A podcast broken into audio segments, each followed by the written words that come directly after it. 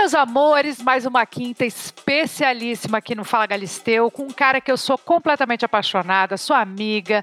Eu olho a família dele, acho linda. Quando ele se comunica, eu fico babando, porque ele é um comunicador de mão cheia. Estou falando do meu amigo querido, meu colega de trabalho, Otaviano Costa. Ele é apresentador, ele é ator, ele é radialista, ele apresenta o Otalab, que é um programa multiplataforma do UOL, né, todas as quintas-feiras. Agora ele tem uma novidade, porque além de tudo isso, também é professor, tem um curso dele aí, novíssimo, saindo do forno, um curso de comunicação online com a curseria. O lançamento foi agora, dia 26 do 4. Eu tô falando do arroba Otaviano, grisalho, bonitão.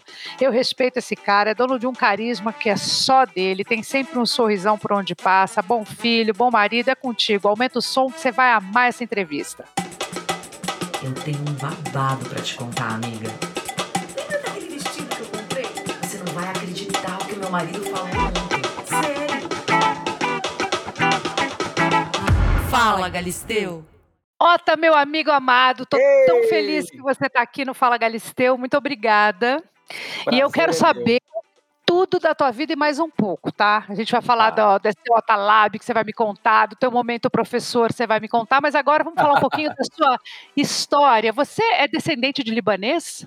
Sim, Habibzinho. Meu bisavô, Tufik, bisavô materno, Tufik Af, é, muito cedinho chegou a Mato Grosso, aí meu avô, e a gente esteve muito próximo da cultura, da, da vida. Só não somos muçulmanos, somos católicos, mas de resto a gente teve uma relação com a comunidade libanesa árabe lá em Cuiabá, que é muito forte, aliás, enorme. O Clube Monte Líbano de lá, nossa mãe, são os Haddad, são os Maluf, são os Ayub, são os Giglis e assim por diante. Tantos, tantos Habibs Brimas que a gente tem uma relação gigantesca. Ai, que legal! E você gosta da comida? Porque eu sou apaixonado por essa comida aí. Comida, adoro comida. E tem uma história engraçada. A primeira vez que eu tive um contato com um país árabe foi Dubai fui para Dubai, a caminho Já foi Tailândia. chique, né? Já foi chique. Ah, é? Não faz, faz muito tempo, então. Não faz, foi em 2017.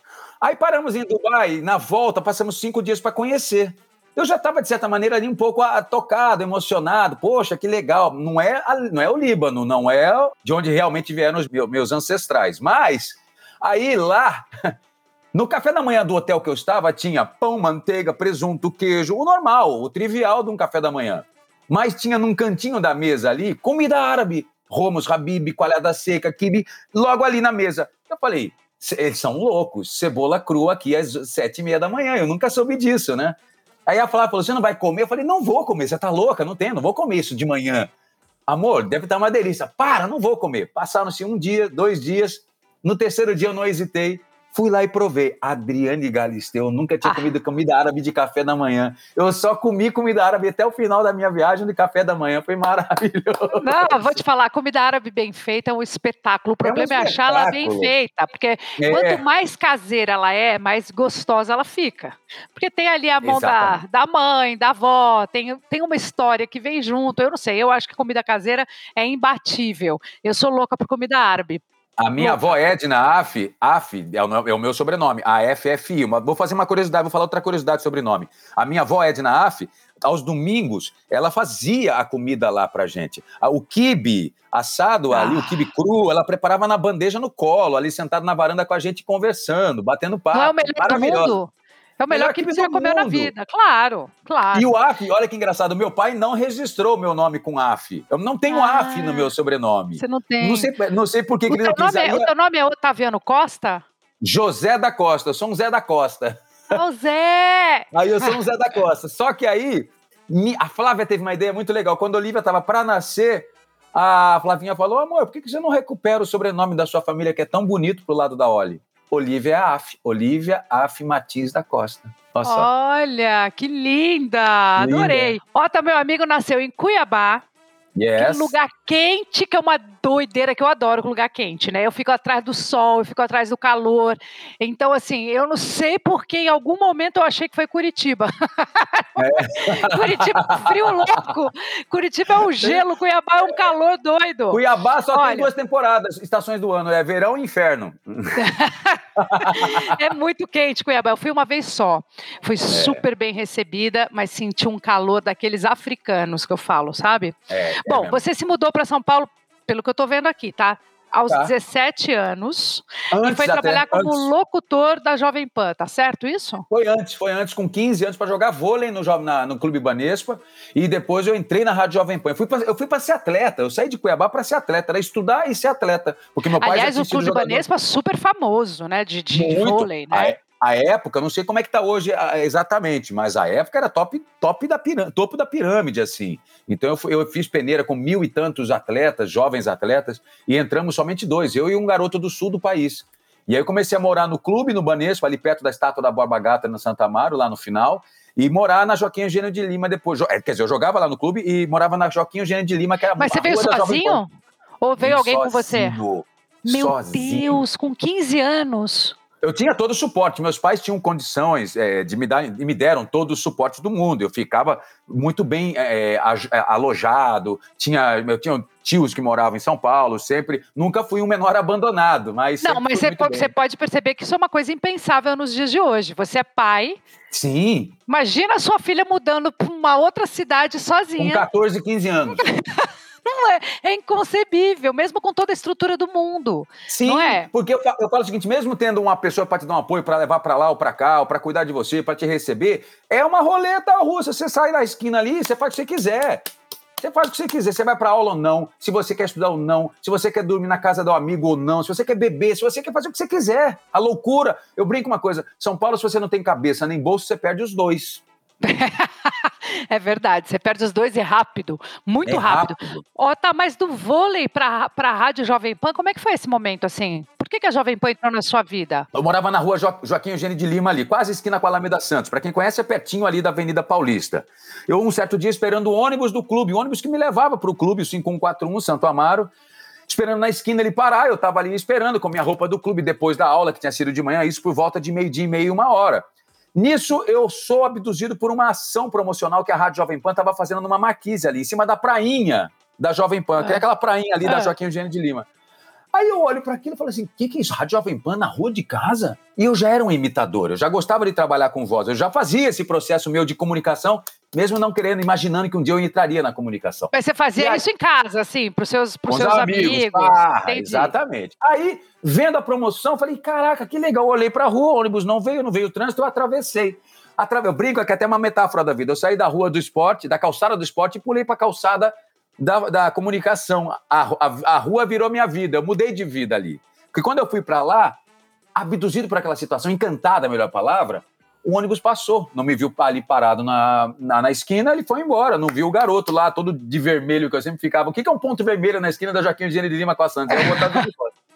E aí ele foi embora. A hora que eu olhei, falei, meu Deus, e era profissional, Adri, eu não podia faltar o treino. Eu não podia, eu recebia uma grana para isso, eu era profissa, num clube muito sério.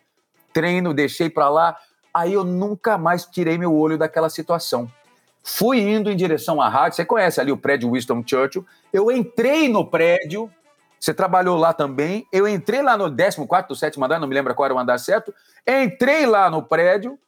Entrei na, fiquei na porta da rádio. Falei assim: tudo bem? Olhando para a menina. Ela, tudo bem. Antigamente a Rádio Jovem Pan era só uma porta de grade e uma porta de madeira. A porta de madeira É. estava aberta. A porta de grade dava para ver tudo. Parecia uma, uma prisão. E eu estava na porta de fora, da, eu tava do lado de fora da prisão e falei assim: vocês precisam de locutor, imitador? A menina, não, não, não tem. Você tem uma fita demo? Não, não, eu não tenho fita demo. O que que é fita demo? Uma fita de demonstração das suas vozes? Não, eu não tenho. Você não faz nenhuma imitação gravada? Não, não tenho. Ah, desculpa, não posso te ajudar. Quer um adesivo? Não, não quero adesivo. Posso imitar aqui? O quê? Posso imitar aqui na porta da rádio? A menina assim, você tá louco, né? Você tá brincando comigo, né? Dri, virou um rompante, virou uma coisa louca, estriônica. Comecei a imitar sem parar, fazer vozes, Você barulhos lembra qual foi a coisa que você, que você começou a imitar? Assim, a Eu fazia primeira- bateria eletrônica. Fazia vinheta com a Jovem Pan. Jo- jo- jo- Jovem Pan. Fazia sirene. Robocop. Fazia Paulo Francis. E começava. a e as pessoas passavam abrindo a porta da rádio, os malucos, e quem estava lá dentro falava assim: tem um maluco fazendo. ba- Que barulho é esse, gente? Eu fazia alto. Alto, fazia bem alto. Era para chamar atenção, Adri. Quando ela estava quase para chamar o segurança, ela falou assim: Eu vou chamar, cara, sai daqui, você é louco. E eu todo cham... bonachão, brincalhão, né? Não, não chama, chama que eu vou gritar. Ela, só sei que virou um, pan... virou um piseiro, como a gente diz na porta da rádio. Do nada, quando ela estava quase já chamando segurança de verdade, vieram duas pessoas lá do fundo do corredor, lá de dentro da rádio. Um era Beto Rivera, grande Beto Rivera, coordenador artístico da Jovem Pan à época, apresentador do Clip Trip e assim por diante, e o outro era Emílio Surita, o senhor Pânico. O que, você está fazendo aí, meu? Você é louco? Falei, sou louco, mas eu queria ter, ter uma chance aí com vocês, deixa eu fazer qualquer coisa com vocês. Aí Emílio falou, então tá, abre a porta para ele aí. Abriu a porta, entrei. Abre a jaula, abre a jaula dos dois. Abre a jaula, deixa a fera entrar entre a... deixa essa fera entrar aí. Entrei e nunca mais saí da rádio, nunca mais saí de comunicação. 30 anos já. E o vôlei saiu da sua vida imediatamente ou você ainda continuou fazendo as duas coisas? Um ano depois, mas ah, tanto que não deu para ficar com o Banespa. Seis meses depois eu fui emprestado para o Clube Paulistano. É, aí eu fui emprestado para o Paulistano para poder treinar, melhorar um pouco o, o, o sarrafo técnico do Paulistano na época que estava investindo no voleibol também mas não deu para ficar na, na, exigência, no sarrafo do, do Banesco. Porque fica super difícil também, né? Porque assim, você tocar uma vida profissional de esporte, ela te ocupa muito tempo. E você começar a trabalhar numa rádio e esse bichinho quando morde, a comunicação quando entra na nossa alma, meu amor, esquece. É difícil. E você não gente... sabe de. Eu, eu, além do programa de, de humor que eu, ganhar, que eu ganhei lá, que era às sextas-feiras, das 10 à meia-noite e reprisava aos domingos, das quatro pandemônio, às seis. Pandemônio, era isso Pandemônio, era o pandemônio. Eu fazia as madrugadas da rádio escondido dos meus pais. Porque os meus Ai. pais não são, eles não são conservadores, eles são tradicionais. Então, imaginar o filho já está sozinho em São Paulo, já tá, aí, pô, já tá ali solto no mundo, aí vai fazer madrugada em rádio, eles não aceitariam, eu tenho certeza disso. Eu tive que fazer escondido. Então aí eu fiz escondida a madrugada da rádio, tal, que também atrapalhou minha vida total nos estudos, etc. Tal. Virou, um, virou a tempestade perfeita, como dizem, mas eu sobrevivi.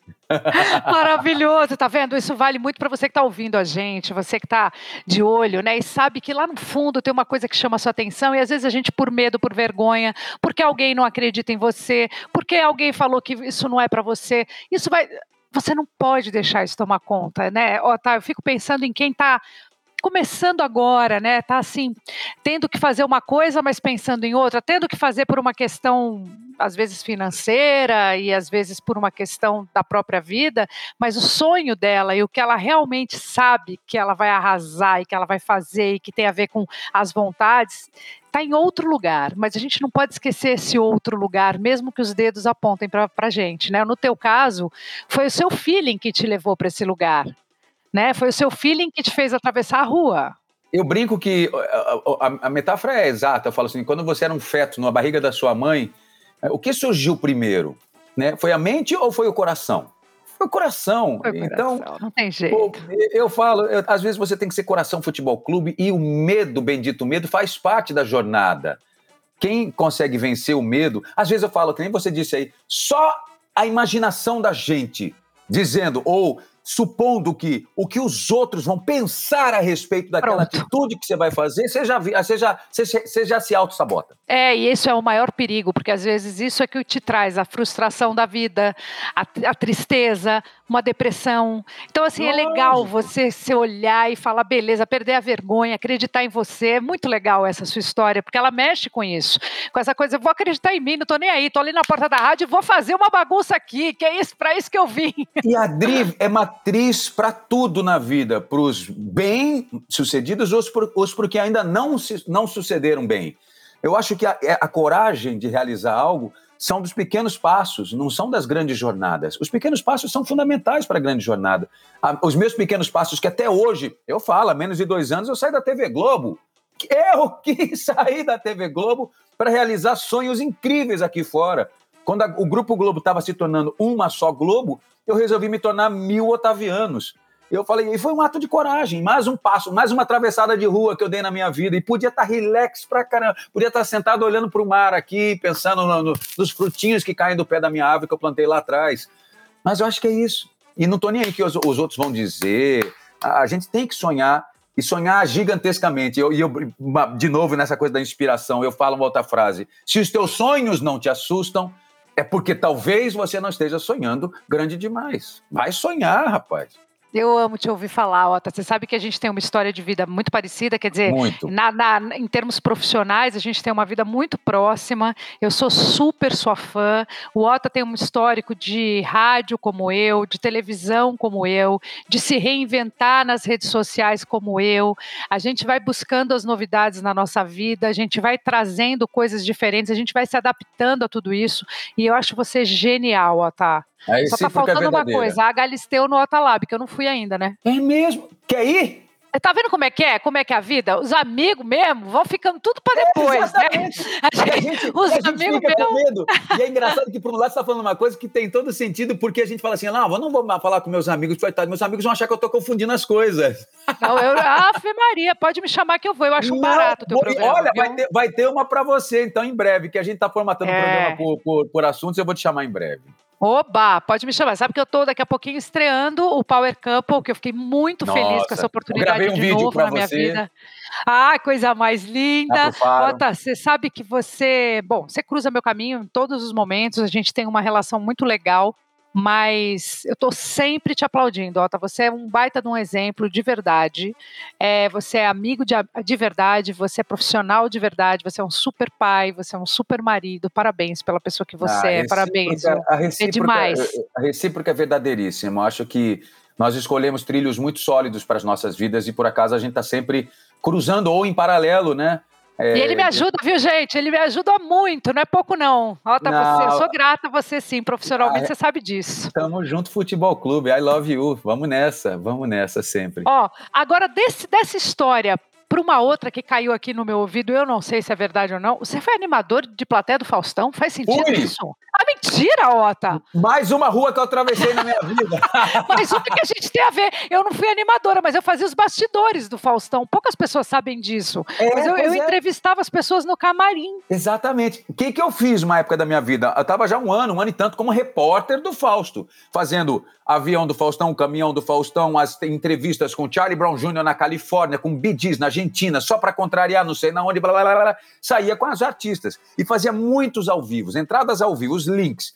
Tinha, mas eu morava no Rio. E tinha alguns domingos que não tinha ao vivo, já tinha, minha gravação já havia sido feita. Uma certa vez eu virei para Alberto Luquete, diretor do programa, falei, Luquete, e o Talma também, Roberto Talma, posso animar a plateia do Fausto? Por quê? Você tá louco? Você é o meu repórter, você é nosso repórter. Não, você, vai, você tá louco? Não, deixa a plateia aí.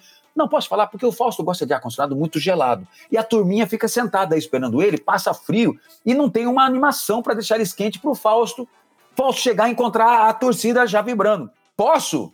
Na, na, lógica deles não fazia sentido. Na minha fazia sentido porque eu acho que foi uma das primeiras vezes que eu pensei de maneira estratégica mesmo. Eu descobri que todas as câmeras, naquela hora no estúdio, no pré-ensaio, estavam abertas, ficavam abertas com câmeras com grande angular aberta, dava para ver todo o estúdio, várias câmeras.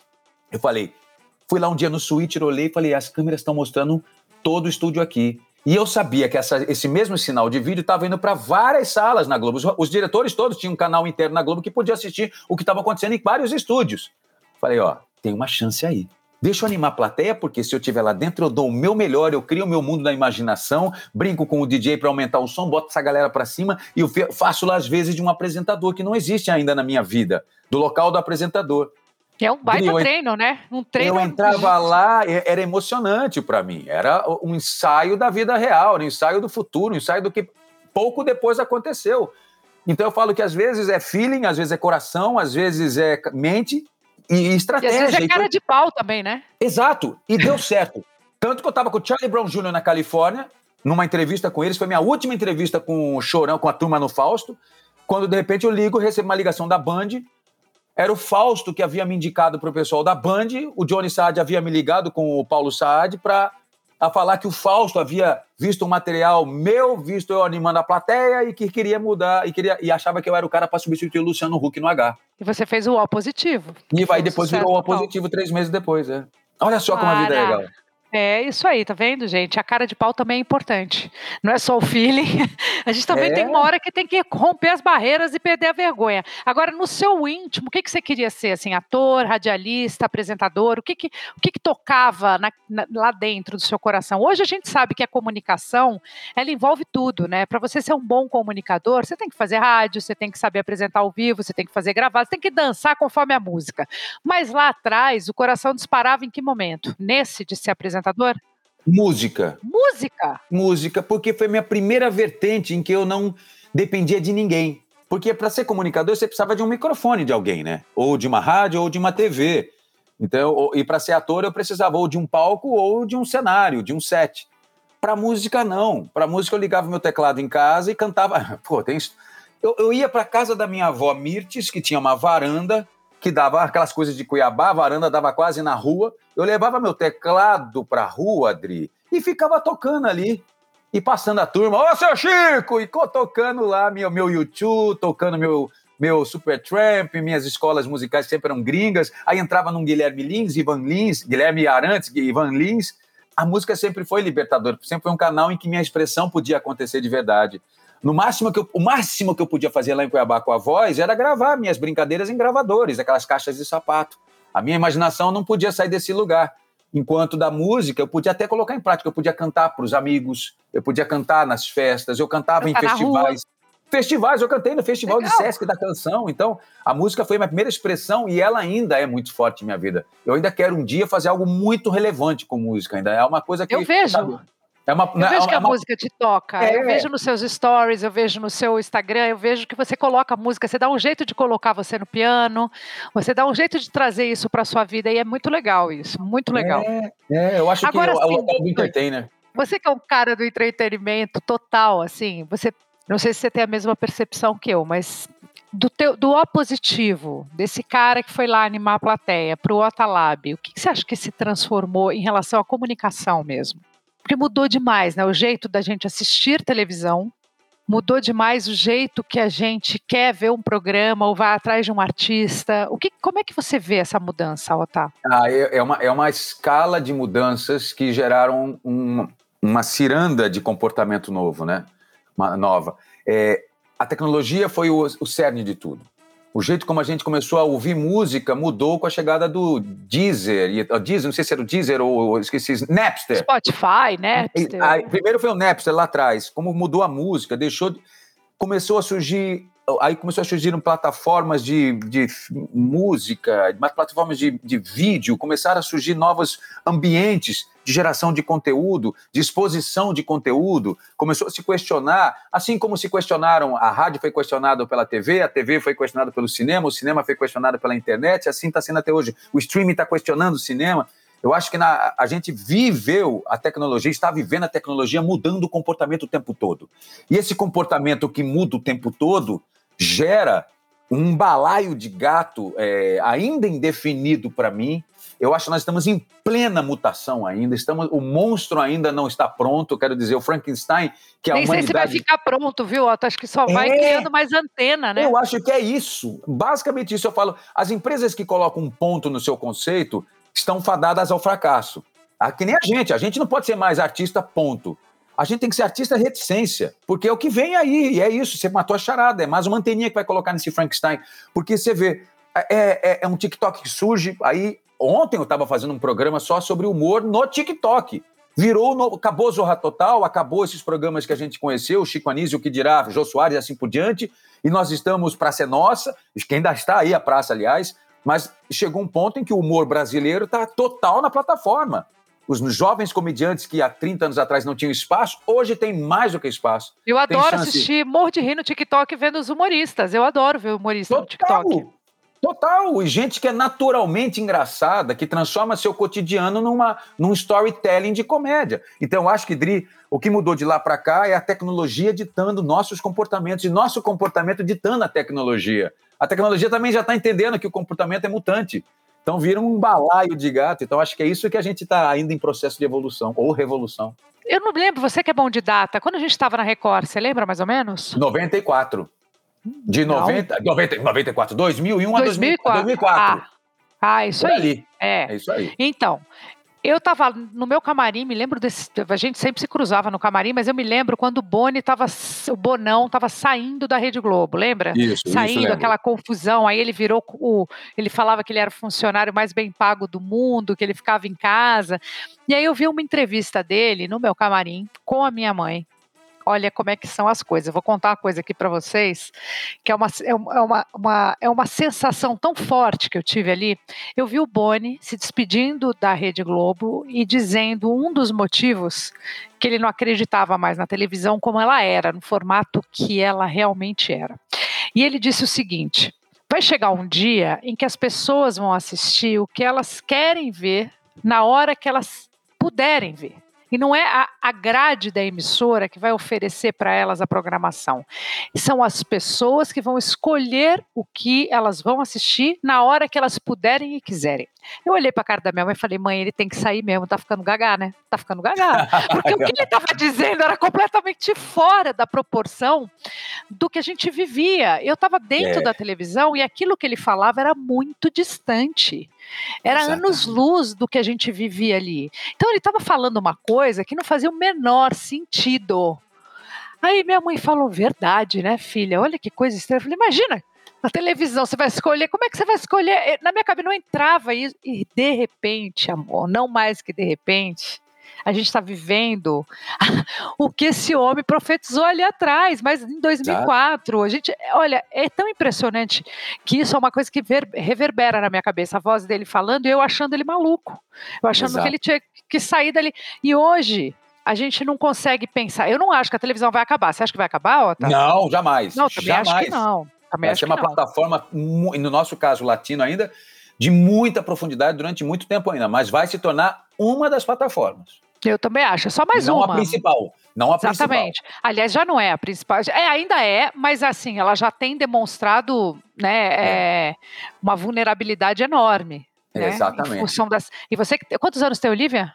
Olivia tá com. Vai fazer é, 10 anos, tem 10 anos. Ela deve ser igualzinho o Vitória, que o Vitória tem 10, ela, ela, ela não sonha em assistir TV aberta, vai direto para o YouTube, vai direto para o Netflix, ela assiste Exatamente. pontualmente algumas coisas na TV Olivia aberta. Assiste, Olivia assiste, por exemplo, Salve-se Quem Puder, a novela da Flávia, porque a novela da Flávia tem uma coisa meio infantil, colorida, divertida, um humor meio meio pastelão, divertidão aberto. Então ela gosta de ver a mamãe no ar, se diverte também com a novela, mas depois se mamãe não está no ar, não assiste a TV. E a TV, para mim, Adri, vai se justificar da seguinte maneira: eu não sou um profeta do, do porte do Boni, mas eu digo que a TV, para mim, vai ter que sobreviver com dramaturgia mais curtas e com jornalismo, entretenimento e variedades ao vivo.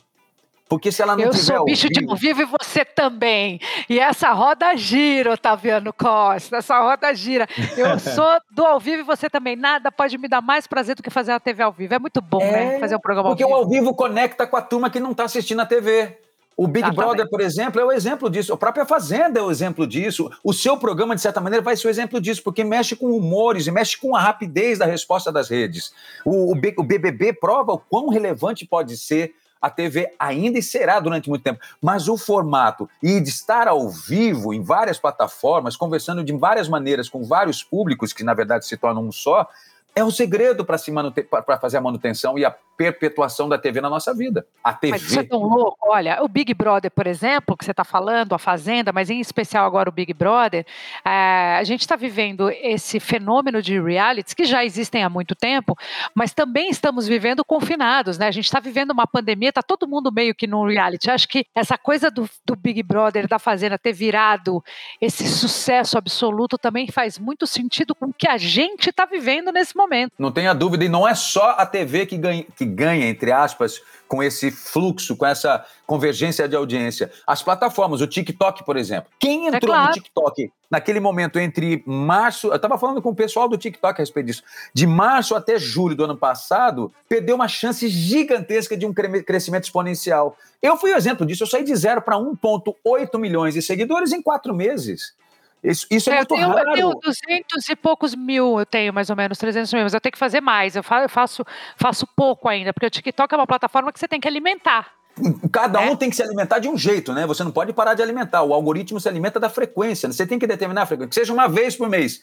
Ele vai entender que você uma vez por mês está lá. O TikTok Quanto mais você posta, mais o bichinho vai querer te comer. Mas eu falo, Adri, que a pandemia apertou muito, muito a nossa reinvenção, a nossa reconexão a nós mesmos e é o que tem aí à disposição. E tem muita coisa à disposição, é só querer fazer, ter, ter disposição para fazer, né? Porque não é mole, é. não, né? Nós não, com 42, não. nós com 41, nós com 38, né, senhorinha? É. Oh, meu Deus do céu, vou toma te dizer. Pré, e toma pré-treino. Toma, toma pré-treino, pré Ave Maria. E aí vai doendo tudo e a gente vai fingindo que não tá, não tá na idade do condor ainda. A gente ainda é, tá. Olha, eu vou dizer um negócio, não é fácil não. Agora, de qualquer maneira, essa coisa da pandemia também mexeu a ponto de você ver o Big Brother hoje ser o gancho da programação inteira da Rede Globo. Você percebeu? Percebi. Eu até teve um programa. Nunca vi um programa. Isso nunca, né? Se você imaginar 15 anos atrás, um programa nunca foi. Tinha aquela famosa apresentação da programação da Globo em abril. Lembra que acontecia isso em março? Claro. Abril, a nova programação da Globo, que acho que ainda existe, mas eu nunca vi um programa surgir do nada, que nem, por exemplo, foi do BBB com a Ana Clara, que é talentosíssima. Isso é um fenômeno consequente da força do BBB, mas também dos novos tempos. Se você não for rápido... É, você vê, a Ana Maria Braga tem o quadro com o Big Brother, a Fátima Bernardes tem o quadro com o Big Brother, a programação... O, o Fausto, a programação toda está girando em volta desse fenômeno. Agora, o que você tem a me dizer do fenômeno que é maior do que o Big Brother? Chama-se Juliette. Juliette, né, cara? A cara, Juliette. Como é... uma pessoa, uma menina consegue, sem sonhar, ela não sonha o que está acontecendo. Outro dia ela estava falando: será que eu já tenho a minha conta verificada? Oh, é, será, é.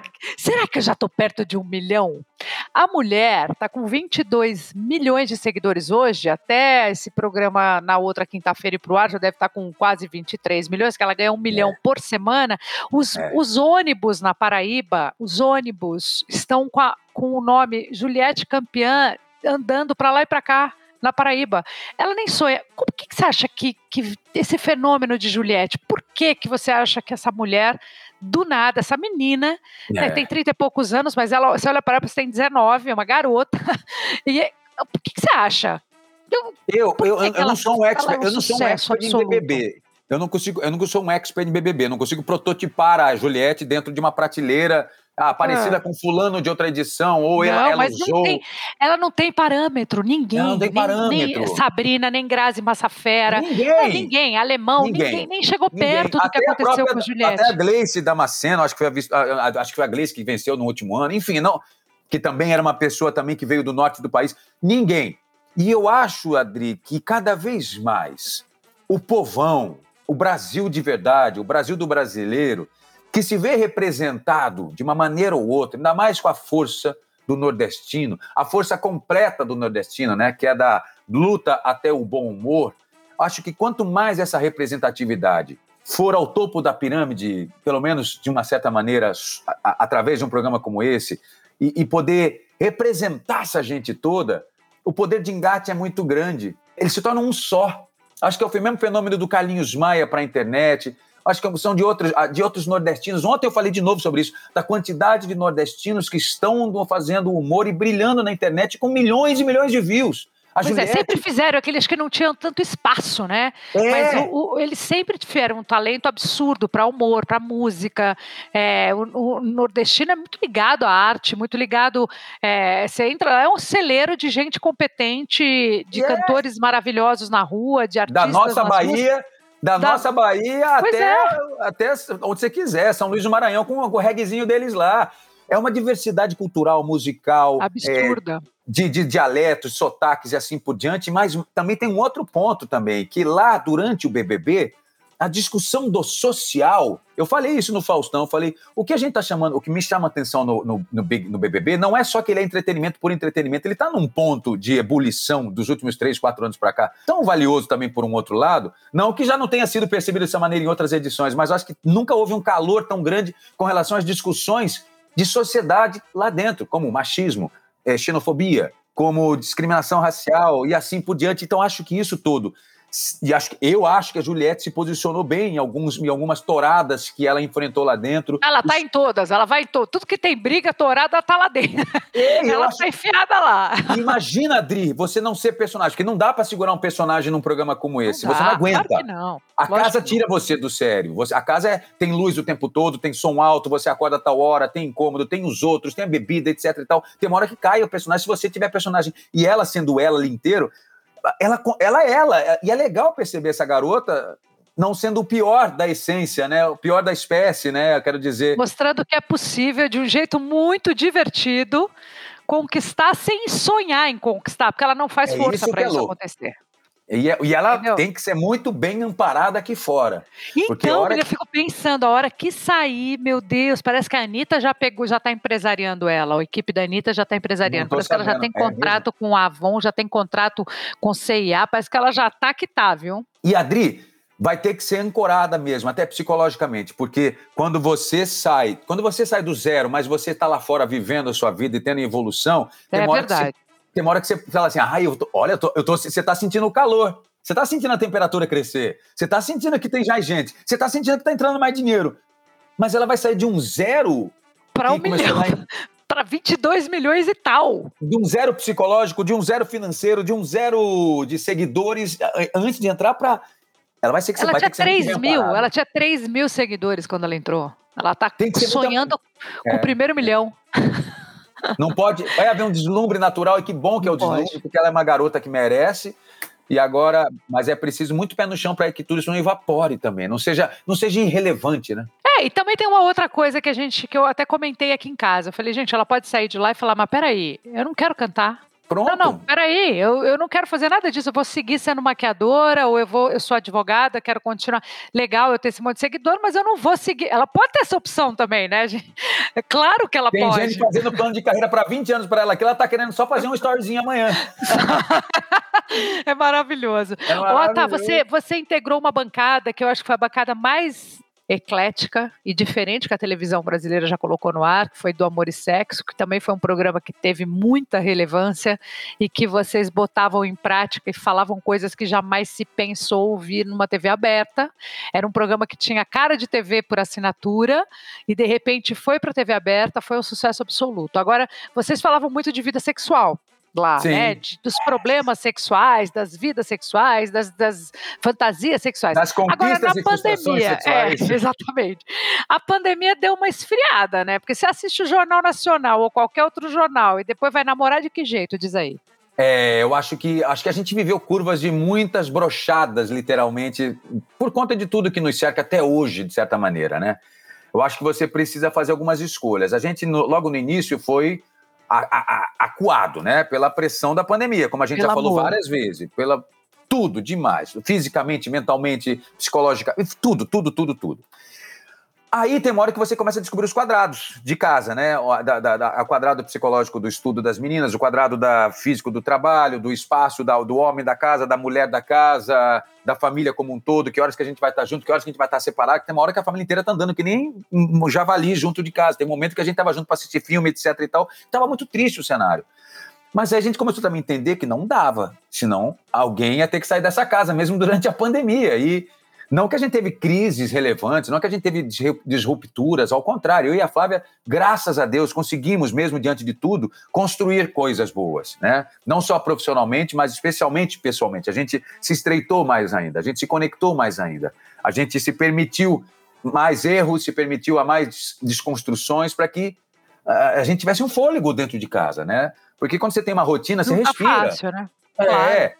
Mas a gente consegue, a gente conseguiu. Eu e a Flávia, acho que a gente conseguiu manter a chaminha lá nos. Sobrou 10 minutinhos. Eita, festa folia no celeiro! Eita, Olivia, é tá subindo, é, Olivia tá subindo a escada, apaga, pega o, pega o extintor e para. A gente fala com brincadeira, mas era, é, é isso, é basicamente um mosaico de oportunidades. A cada hora que surge uma chance, é, bolinha na tela, como dizem, né? Maravilhoso. Aliás, aliás você está falando dessa, dessa relação com a Flávia, vocês dois estão lindos. Acho que vocês estão mais bonitos hoje do que se voltar 20 anos. Se vocês olharem foto de vocês. Eu estava vendo uma foto nossa no seu casamento. Horrível, Eu, você, né? a Flávia. Não, horrível não, ninguém tava horrível. Mas eu acho eu que tava vocês. horrível, você tava linda, Ah, falando eu. Acho que a gente, a gente, a tá melhor, olha, por incrível que pareça, assim. Eu, Eu acho que acho. esse teu cabelo platinado, por exemplo, é um. Como é que faz pra manter esse cabelo, Otá? É natural 100%? Natural 100%, Adri. E quando eu vou pro sol, quando eu sinto que ele tá querendo amarelar, eu vou pro sol, ele faz assim, ó, tchap, ele abre, vira um Giorgio Armani, sabe?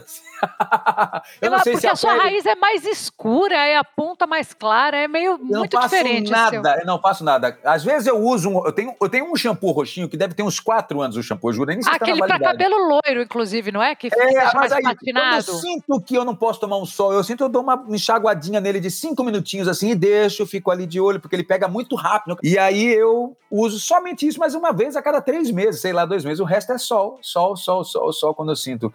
Mas se você perceber uma coisa que realmente a gente estava falando outro dia, eu acho que a gente conseguiu se perceber melhor, vaidosamente. Eu acho que eu e a Flávia temos a medida boa para vaidade. Eu acho que Mas vocês estão vaidade malhando? Vocês estão se cuidando a nessa gente se pandemia? malha, sabe para quê? Para querer ter os 10 minutinhos. Não adianta você. Eu acho que faz parte você querer estar bem pro outro, tá gostoso pro outro, tá com. Tá, sabe assim? Tá Ninguém com fica. Não é, não é que a gente é prototipar. A nossa relação não é baseada nisso. É nossa baseada em. É, puta, tem outros pilares muito mais sólidos do Claro. que somente o corpo.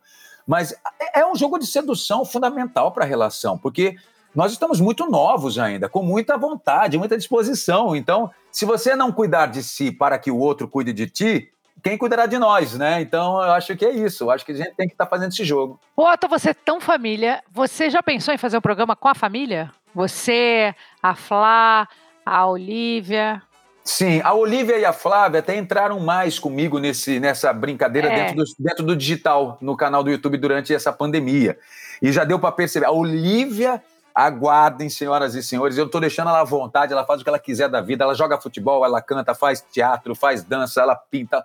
Am- Amor, você não tem obrigação de nada, faz o que você quiser. Mas esperem, senhoras e senhores, que ela está com as redezinhas delas travadinhas, que a gente está meio maneirando um pouquinho, tá segurando um pouco. Mas é incrível como já tá com aquela coisa de querer ser artista, apresentadora, quero ser falante, Vitória quero fazer também. meus vídeos. Cara, um O barato. Vitória acha que ele tem canal no YouTube, ele acha. Então ele vai gravando e me dá e eu vou guardando. Porque eu É também isso, não pus um que- canal. O dela vou- a, gente tá, a gente tá depositando e por enquanto tá privado. Mas é isso. Ela, ela, ela, ela é faz parte do DNA dela. E, ela- e tem uma casa, a gente consegue criar uma casa, uma casa família, não é uma casa física, uma casa família de muita leveza. Claro que enfrenta problemas, claro que enfrenta momentos tristes, claro que tem conflitos de vez em quando, claro que ah, nós somos um casal normal acima de tudo, mas a, a casa tem uma leveza soberana. Então, acho que isso também, nessa pandemia, foi um remédio muito bom até para ela, até para ela não ser impactada muito diretamente por tudo que estava acontecendo. E isso ajuda ela também a se soltar, ficar à vontade. A escola dela é diferenciada, ela tem aquela escola com pedagogia construtiva, é, construtiva, né? É, Construtivista. Isso aí, e que ajuda, a Ajuda desenhar... muito também, né? Liberta a criança, né? Olivia vai, de. Olivia vai de chifrinho de unicórnio pro colégio. Minha menina de. A, a Olivia é uma girafinha autona já. Ela vai com chi- chifrinho de unicórnio com uma personalidade. Que eu falo assim, ai, minha filha, legal. vai pro mundo, atravessa a rua, vai embora. Legal, muito legal. É. Ver, é muito legal ver. O Vitório agora encanou com violino, né? Ele é o menino da bola, do surf, do skate, mas agora encanou um violino. Eu falei, filho, talvez um violão não seria mais fácil? Porque o violão você né, leva pra lá e pra cá. Ele falou, mas violino também. Eu falei, mas da onde tirou o violino? Ele falou, não sei, é violino. Agora é violino à vontade aqui em casa. Violino pra cima, pra baixo, dá-lhe violino. E tudo É bem, é isso aí, a gente É mari- não, é incentiva. maravilhoso. Eu tô procurando aqui um videozinho para ver se eu acho a Oli aqui cantando para cantando. Ah, eu não tô achando aqui, mas a Olivia tá fazendo aula de canto. Você precisa ela cantando. Ela tá, tá Ai, cantando lindamente. Ai, Canta. E- e assim, Acha aí um pra je- gente colocar no final do podcast. A gente põe vou ela, botar a gente aqui um trechinho. com ela cantando. Eu vou botar Ai, aqui que um trechinho. Vou tentar Bota, achar bota. aqui, tá? Não tô achando que eu não sei como é que eu registrei a achando. professora. Tá, enquanto, vai. enquanto você acha aí, eu vou te fazer outra pergunta, porque o bom do podcast é que você pode ficar procurando, não precisa ficar olhando, a câmera não vale, só vale a nossa conversa. Quem está ouvindo a gente quer ouvir a nossa conversa. Vem cá, gente, toda vez que eu falo com você aqui de programa, de se você não pensa nisso, você sempre volta para o Otalab, volta para a internet. Você ainda pensa num programa numa TV aberta, numa novela? Passa pela sua cabeça ou você desencanou total? Dri, não desencanei, não. Eu acho que tem um ecossistema, acho que tem a tempestade perfeita. Eu vou repetir de novo, que eu adoro essa frase. A tempestade perfeita é a conjunção de todos os piores, piores situações quando uma pessoa está em alto mar. É o raio, a quantidade de raio, a quantidade de nuvens, a quantidade de vento, a quantidade de onda, a altura das ondas. E eu estou construindo a minha tempestade perfeita, mas é, no sentido positivo. Porque é, a TV faz parte também da minha, do meu ecossistema de comunicação. Tanto como que faz do meu, né? Como Sei faz lá, do seu. Anos? Oito anos fora, tirando a novela que eu fiz, oito anos fora da TV, como apresentadora. Pois é, pois é. então hoje, aí hoje eu penso assim, tanto que eu fiz o Extreme Makeover Brasil logo na sequência depois. No, é verdade. Na, é, e o que não faltaram já foram algumas provocações, ou até convites que eu disse, poxa, muito obrigado, mas esse horário assim, esse formato tal. O que é gostoso nessa posição que eu estou na minha vida hoje é que você tem uma. Você consegue, eu consigo já dizer o sim ou não, eu consigo resolver mais tranquilamente as minhas. Eu, eu tenho maturidade e já muita experiência para perceber né? Quando falava, ô, oh, tá vendo, vou te dar um horário às 11 horas da noite do sábado, assim, para você, com um programete que vai falar sobre patos. Eu falava, ô, oh, cara, claro! E lá vou eu falar de pato às 11 da noite. É lógico, no sábado que não vai dar certo. Então, hoje, essa experiência dos erros e também. Aliás, o final de semana, é como é cruel para a televisão, né? Nossa. Muito, ainda mais com essa dispersão da, da, da, atração que tem hoje, né? Com a quantidade de, de, de distrações, né? Mas tendo um Quem bom tá formato. Ouvindo a gente, mas é, tendo um bom formato, tudo bem, mas pense, quando, quando a gente não está vivendo a pandemia, você perde para o sol, você perde para a praia, você perde para o churrasco. Você Exato. perde para todo, tudo é uma opção, né? É muito difícil o final de semana, é muito E difícil. é muito difícil, e, e, e o tamanho da TV ainda impõe uma coisa um pouco mais demorada para mudança, né? É, se você grava um programa com 10 episódios, 8 episódios, você grava os 8, 10 e acabou se não deu certo no segundo. Né? Você não tem o que fazer. Tá é gravado. muito cruel, né? É realmente Mas... muito difícil. E às vezes é uma. Às vezes, se você insiste, por exemplo, se você pegar o Ibope da Fazenda, do Big Brother, de qualquer reality show há quatro anos atrás, não se compara com o Ibope de hoje. É lógico. É, não, não, dá para comparar, é incomparável o sucesso, o tamanho. Então, assim, é uma questão também, como diria o velho Boni, a televisão é hábito. É, e o hábito é. se faz como? Com a constância. Então, assim, não tem é. jeito. Tem que ser constante para criar o hábito, para depois sim vir o sucesso. Só que as, ninguém mais tem tempo para criar é. o hábito, né? As, ah, pessoas não estão mais. E até, como eu disse, a tecnologia está comendo o processo, ela está evoluindo e está mexendo com o comportamento de todo mundo. Mas, Dri, só para resumir, eu sou ator. Eu fiz agora o Spotify com a Mônica Iose, uma série inteira de ficção, dramaturgia, radionovela dos tempos passados no Spotify. Fui convidado para fazer um longa-metragem, dois longa-metragens. Tem longa-metragem meu que está vindo em breve, meu! Então, assim, eu nunca vou deixar de ser múltiplo do jeito que eu sempre sonhei e me desejei sabe assim, com tantas vertentes artísticas legais que estão prontas hoje. Hoje eu tenho plataformas para poder despejar tudo isso. A televisão era a televisão para tudo que eu era gostaria pequena, de fazer. Né? Se tornava restrita, vou usar a palavra restrita, era um pouco mais restritiva. Melhor. Então eu, eu acabei sendo um pouco acuado um pouco por isso. Agora aqui fora, eu posso ser tudo. Então, vou estar tá dizendo sim para a TV aberta, mas para o formato certo. Vou estar tá dizendo sim para o rádio, para o formato certo, para a proposta certa, para o streaming, para a TV a cabo, para o rádio, qualquer situação, desde que haja o formato e a combinação de conteúdo legais, que me deixem, me, me deixem felizes. É isso aí, vamos dizer sim sempre. Eu também acho que a gente não consegue escapar das nossas escolhas e do que realmente a gente nasceu para fazer, ó, tá? Não tem jeito. A gente é. pode tocar a vida de um jeito ou de outro, mas a gente tem um, um, negócio com a comunicação. A gente não pode ficar quieto, a gente não pode ficar parado, não adianta achar e, Adri, que a gente vai... E que, e que coisa boa a gente poder ter multiplicidade de capacidades artísticas, né? De, dos tais talentos, né? Você poder fazer várias coisas, dá para cantar, dá para cantar, dá para interpretar, dá para interpretar, dá para ser apresentador, dá, dá para ser, dá para ser uma entrevista, dá para ser professor, ser... inclusive, dá para ser professor, sim, né? Sim, você que está ouvindo ser... a gente, você pode, você pode comprar um curso do OTA de comunicação, que aliás dá show, porque eu trabalho com ele fora da, do ar também. A gente tem trabalho que as pessoas de uma maneira geral, não tem alcance, mas a gente faz bastante coisa fora do ar. E é impressionante o Otto. O Otto ele é capaz de seduzir uma plateia gigantesca, não importa a idade da plateia. Então, você que está ouvindo a gente, aproveita esse momento que ele está disponibilizando um curso. Eu achei isso genial. Quantos, quantos módulos Aulas. tem o seu curso? É, Aulas. O curso, em parceria com a Curseria, que é uma das maiores plataformas de ensino online da América Latina, tem entre seus professores, como são chamados, os experts, Pedro Bial, a galera da Porta dos Fundos, tem o Alex Atalo, chefe, tem, dentre vários, vários geniais, e eles me convidaram para essa, essa, esse curso de comunicação para criar uma estrutura, Dri, em que eu pudesse somar a experiência, as minhas próprias técnicas que eu desenvolvi e o conhecimento da comunicação que eu aprendi na teoria e coloquei na prática para todos os tipos de situação, né? A, a vida através da comunicação para mim se tornou muito mais rica em oportunidades, em situações.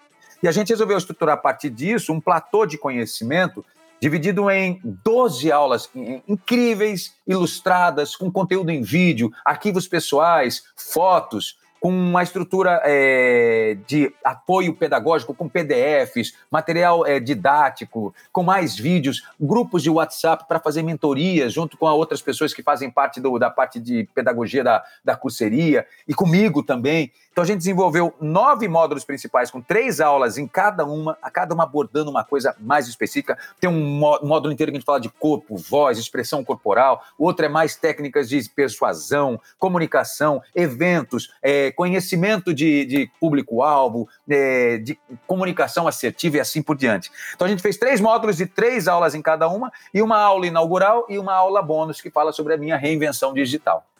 E eu estou muito que feliz. legal! E minha muito família legal. tinha muito, minha família tinha muitos educadores. A minha avó, aquela que é era casada com meu avô, descendente de libanês, Habib, Edna Af, foi uma das maiores educadoras do Mato Grosso. Tem uma avenida gigantesca lá em Mato Grosso que tem o nome dela, a professora Edna Af. Minha avó era professora de francês, foi é, diretora da Escola Técnica Federal durante 12 anos, foi pró-reitora, foi da, é, conselheira do Estado. Ih, gente, e eu tinha isso no meu sangue. Meu pai chegou a dar aula uma época, tias, tios, e eu, eu falei, poxa, faz todo sentido na minha vida um dia também me ver um pouquinho nessa posição de um professor ou um compartilhador, né, como eu gosto de chamar de conhecimento. Muito legal, muito legal esse teu novo projeto. Aliás, Ota, daqui, se eu fizer com ele um podcast daqui um mês, ele já tem outra novidade para contar, mas um projeto eu amo. Eu amo. Agora, para encerrar, vamos para o nosso bate-bola final. Que rufem os tambores. Vamos lá.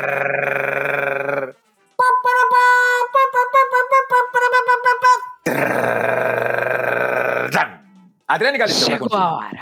É agora, Sim, senhora. é agora. O que, que o Ai, dinheiro meu não compra, Otaviano Costa? Ah, o que que o dinheiro não compra? O meu voto. Maravilhoso! E o que o dinheiro compra? O que o dinheiro compra? Uma passagem maravilhosa para a Austrália, que é um país que eu não conhecia ainda. Hum, delícia. Maior mico. Aquele que você olha e fala, meu Deus, sabe o meu abraço do Faustão? Que de vez em quando Eu ele já passa assassinei- de novo? Eu, eu já assassinei Joana Fon no video show. E ela viva. Como assim? mentira! Mentira! Você mandou boas energias pra ela, jura? Juro, porque a gente tava vendo uma- um arquivo, um arquivo de rock santeiro, ao vivo, com uma convidada, um convidado que eu não me lembro quem era, que estava no estúdio comigo. Aí, de repente, mostrando vários atores. Ah, essa, esse já faleceu, essa já faleceu. Aqui também era uma galera mais antiga, né? Que pena, nossos colegas. Aí eu botei, apareceu Joana Fon, era Lady, era Lady Francisco, né? E aí. Dei uma assassinada. Ah, Joana, querida, saudosa Joana. Aí, foi? Alguém te corrigiu na hora ou tocou? Ou foi Aí, corrigido Fui imediatamente? corrigindo na hora, o colega, não, Joana não morreu, não. Ah, Não, claro que Joana não morreu, mas imagina, 20 segundos na Globo, Joana estava assassinada pelo Otaviano. Ai, meu Deus! Maior conquista, Ota. Minha família. Ota, você perdoaria uma traição? Sim ou não? Sim. Ai, que bonitinho, eu não. Não tenho capacidade, não tenho essa, essa alma elevada que nem Eu você, acho não. que depende. logo Claro, o sim, nervosa. o sim, o sim é baseado em situações muito.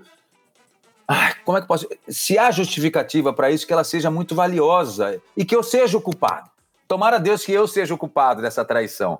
Como porque você é senão- chique, né, Otaviano? Ai, que chique! Se eu não, não. E posso falar, Adriane, eu sou um pavio curto, eu sou brabo, eu, sou, eu tenho esse lado meu que eu não. Eu, eu sou. Meu demôniozinho da Tasmânia só aparece nos piores momentos ou nos melhores momentos. Mas eu acho que nessa situação eu vou ter que ter muita sabedoria, porque pensar em desejar o outro, a morte do outro, é um segundo. Fácil, viu? Facinho. Olha Imagina- que você. Porque eu sou ariana, você não é, né? Você não Eu é sou ariana. taurino. Eu Ah, sou então é primo. Tudo primo. Pois é, pois é. Então meu sangue esquenta muito rápido, mas eu já me coloquei nesse local em alguns momentos. Eu falo, tomara a Deus que eu não seja o culpado. Pra, se for eu, tomara a Deus que eu seja o culpado, quero dizer. Ó, tá, você já mandou alguém a merda? Muitas vezes. Ai, como é bom às vezes, né?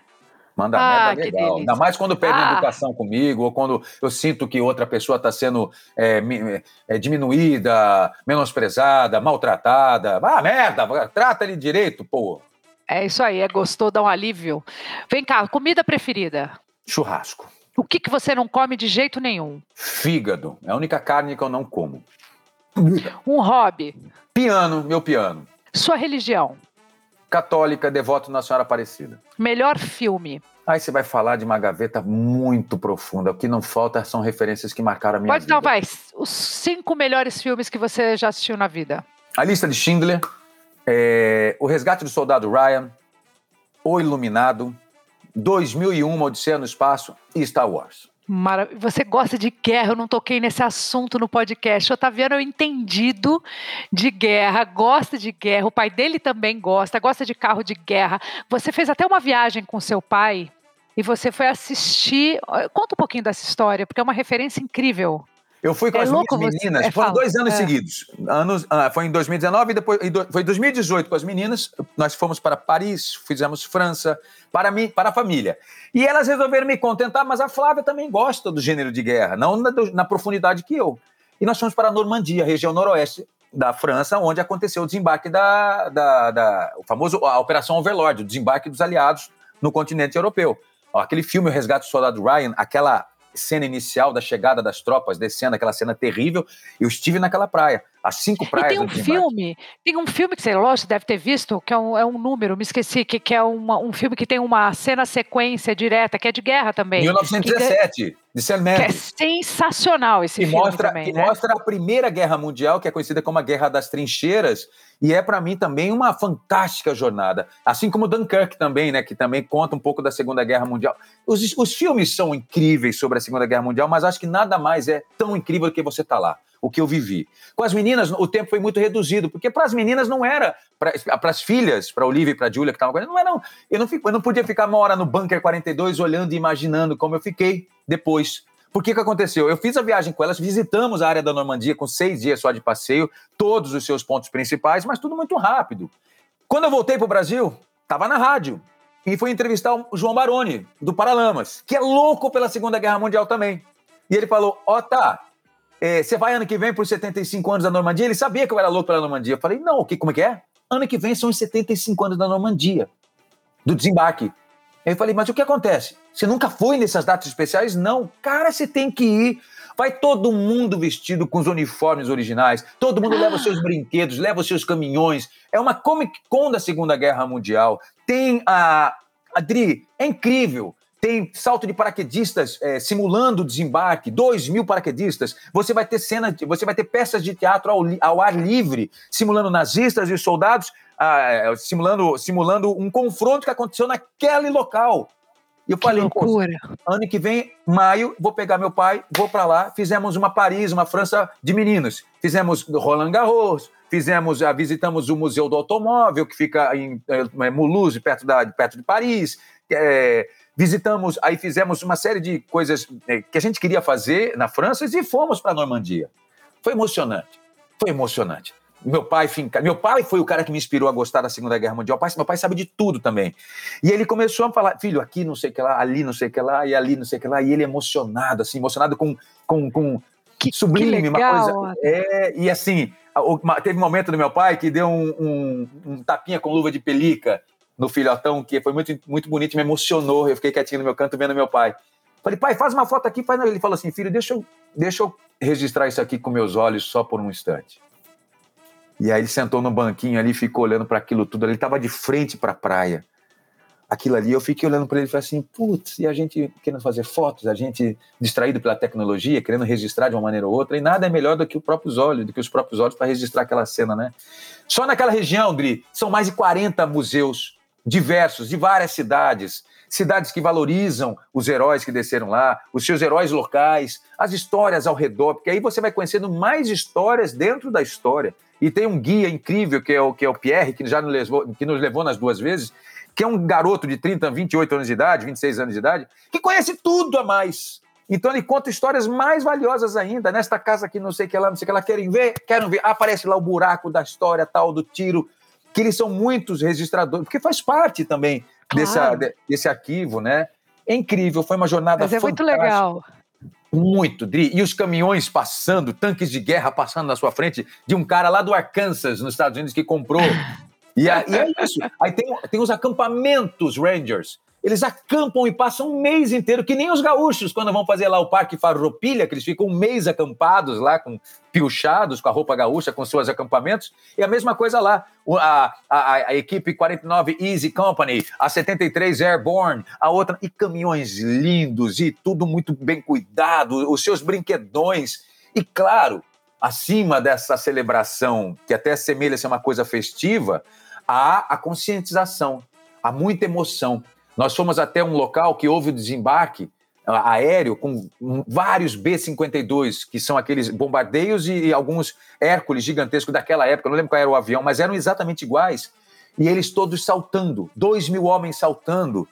E eu estava sentado com todos eles, assim, a gente senta no meio do mato, mais ou menos assim, eles só carpem o mato e, e a gente senta e vê aquilo acontecendo nossa, deve ser para quem gosta, para quem é apaixonado, como Aí você é, como seu pai é, que loucura. Aplaudiam e, por outro lado, vários choravam.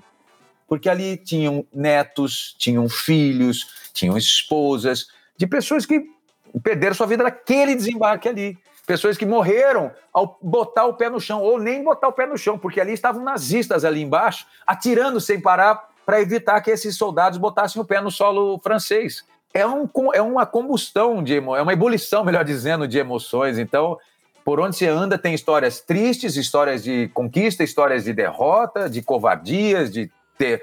Eu fiquei numa casa, por exemplo, num chateau lindo, hoje em dia lindo, preservadíssimo, um encantamento, no meio de uma cidade ali perto de Cannes, é, é, perto da, da, das praias. Ali serviu como base nazista durante dois anos.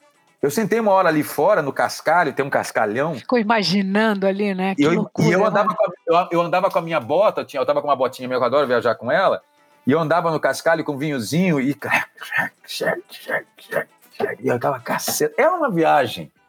É uma coisa de historiador, é uma coisa de fã de filme, é uma coisa de, do gênero de guerra que atrai os meninos e também várias meninas, mas é, é fantasioso até. Mas ao mesmo tempo a constatação do terror que foi tudo aquilo, bota uma chavinha mais moderada.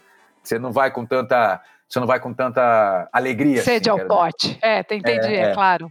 Mas eu, eu não podia deixar de falar disso nesse podcast, porque esse é, uma, é, um, é um lado seu que poucas pessoas conhecem e, ao mesmo tempo, é um lado importante, porque é uma paixão que você tem, né? Que teu é, pai é uma tem. paixão, então, é. É uma paixão. Tinha que estar tá aqui. O, o, Continuando... o, que li, o que eu já li de livros que já vi de documentários, séries. Eu estava agora lendo O Piloto de Hitler.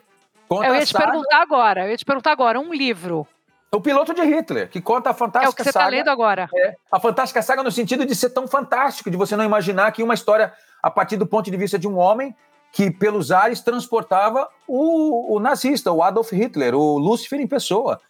E é relatada a história dele com o seu próprio avião, de como ele transportava, de todos os protocolos, todos os protocolos de segurança, né, as neuras de, na, do nazismo, de onde ele tinha que pousar com o avião, de onde ele não tinha que pousar com o avião, e transportando ali o terror em pessoa, e relatos e relatos através de tudo que esse avião testemunhou na história também. Ele conta o dia em que ele pousou em Paris para levar o Hitler para aquele momento em que ele colocou o vagão é, o vagão da Primeira Guerra Mundial que havia sido assinado o termo de rendição da Alemanha, que dessa vez agora, no sentido oposto, era a rendição da França. Ele mandou pegar o, o ele mandou tirar o vagão, o vagão. da Alemanha que ele havia, que a Alemanha havia sofrido a rendição, que assinou a rendição na Primeira Guerra Mundial. Ele mandou trazer e plantou nos jardins de Paris, não me lembro agora qual, não sei se foi ali na, na, na, no, no Arco do Triunfo, não me lembro ali perto, para lá dentro as, fazer os franceses, o Charles de Gaulle e toda a turma assinar a rendição da França. E ele conta que ele estava levando o, o, Hitler, e histórias atrás de histórias. E não param de surgir histórias, né? Até e a vaidade o... desse homem, então? Virgem Maria, Nossa, que era vaidoso. É o demônio vaidoso, Virgem Maria. É, ele revolucionou muito a comunicação, você sabe disso, né? A equipe dele, né? Toda a turma dele de comunicação. O Goebbels ele é, é, é, criou junto com uma turma de cineastas aquele tipo de iluminação de baixo para cima, para deixar ele como se fosse um apogeu, como se fosse quase um deus, um, uma, uma, pessoa soberana acima de, do, do bem e do mal, uma pessoa com muito poder, desde as questões de iluminação até dos registros. Não, e falando mais alto, né? Falando numa posição mais alta com as pessoas é, mais embaixo, é. Nossa, tem que muitos loucura. históricos. É curioso perceber o quão de histórias ainda, a quantidade de histórias ainda vão surgir de pessoas que ainda não quiseram contar a sua, ou de que histórias ainda estão sendo apuradas. São tantos detalhes. Ah, o ano passado tive aquela visão do ano retrasado com Jojo Rabbit, né? As pessoas também criam histórias a partir desse, desse momento da história nossa tão, tão aterrorizante que eu acho que jamais deveríamos parar de falar a respeito, até para deixar marcado e nunca mais é, deixar A gente tem pavor, claro, é, a gente tem é. pavor e lembrar do horror, né? Para encerrar, o que que vem depois que morremos, na sua opinião? Eu, eu, não tenho a menor ideia do que vem depois. É uma. Você acredita em vida após a morte ou não? Eu, eu acredito nos sinais que isso possa, que isso emite. Eu acredito muito. É um desconhecimento mas eu já tive revelações muito interessantes, curiosas, através de pessoas muito sensíveis, né? Que já me deram recados de pessoas incríveis na minha vida e, e, e com sinais físicos. Quero dizer, como é que eu posso deixar isso mais claro? Imagine uma pessoa te contar, é, tem uma pessoa que está preocupada contigo, ela está no 409, sei lá, na, na Porta Azul. Aí o tal 409 na Porta Azul era a casa de fulano, eu lembro, eu sei, que é o número 409, é a porta azul. Ela está preocupada com você, ela te mandou um beijo, você chora. Por que, que ela se chamava? Por que, que ela te chamava disso? Tem essas Capota. coisas. Então você acredita? Acredito, eu acredito muito. Eu falo assim, eu acho que é o desconhecimento, porque eu não conheço, mas eu respeito e eu sou muito tocado muitas vezes por esses sinais que vêm desse bendito além. Maravilhoso. Ó, tá. Muito obrigada. Sempre uma delícia estar perto, longe mais perto de você. Manda um beijo para a família que eu amo. Sigo te aplaudindo e sigo te amando, viu? Eu também sigo te amando, sigo te aplaudindo, torcendo e a gente se ajuda, a gente se sacode, a gente se levanta. Com famílias, com profissões, com palcos, microfones, com amor, coração, ombro que você precisar, tá? Obrigada, amado. Esperando Beijo meu telefone tocar para eu ir no Otalab. Me falaram que é muito bom. Eu vou mandar chamar você já. Beijo, pessoal. Beijo, tchau. Tchau. Fala, Galisteu.